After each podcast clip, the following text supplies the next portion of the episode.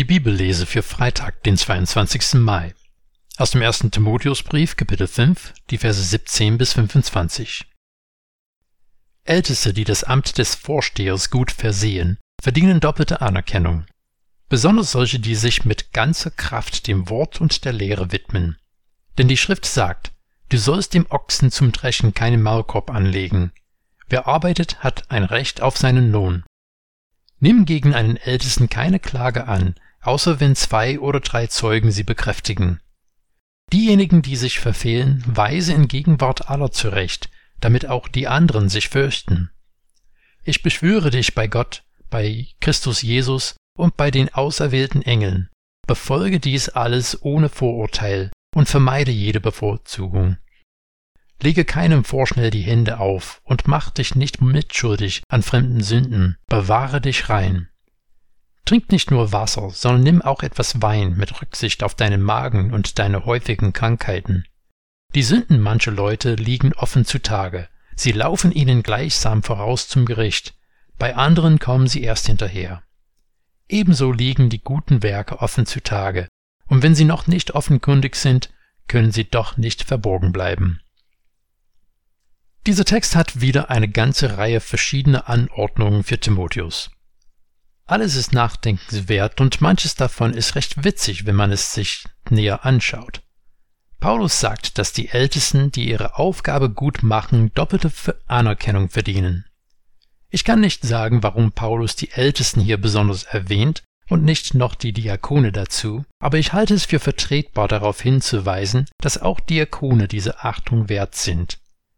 Von diesem Text wird es deutlich, dass schon zu dieser Zeit manche von der Gemeinde für ihre Arbeit entlohnt wurden, wir wissen nicht, ob das Vollzeitstellen in unserem Sinne waren oder ob diese Personen auch anderen Tätigkeiten für ihren Lebensunterhalt nachgegangen sind, aber es macht wenig Unterschied. Lustig wird es, wenn man den Vergleich im Text bedenkt. Paulus zitiert aus 5. Mose 25, Vers 4, dass man dem Ochsen beim Dreschen kein Maulkorb anlegen soll. Na dann, vielen Dank auch. Das zweite Zitat, wer arbeitet, hat ein Recht auf seinen Lohn, ist ein Zitat von Jesus.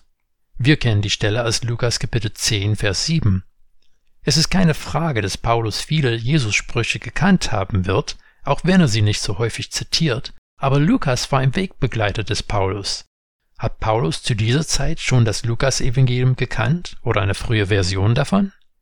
Es ist spannend zu überlegen. Und was wollte Paulus sagen?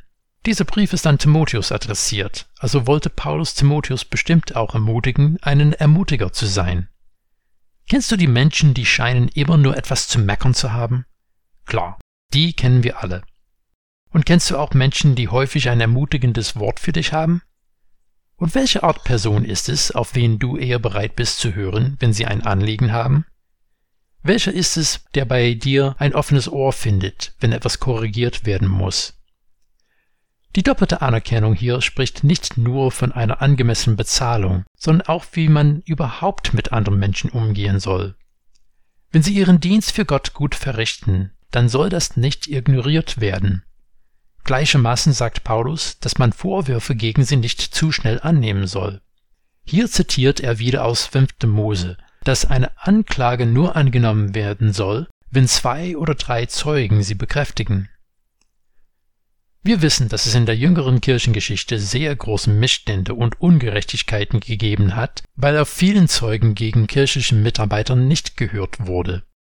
Dieses Prinzip von Paulus widerspricht nicht die Notwendigkeit, glaubwürdige Klagen nachzugehen, aber wir müssen aufpassen, dass der Ruf und die gute Arbeit von jemandem nicht leichtfertig ruiniert wird.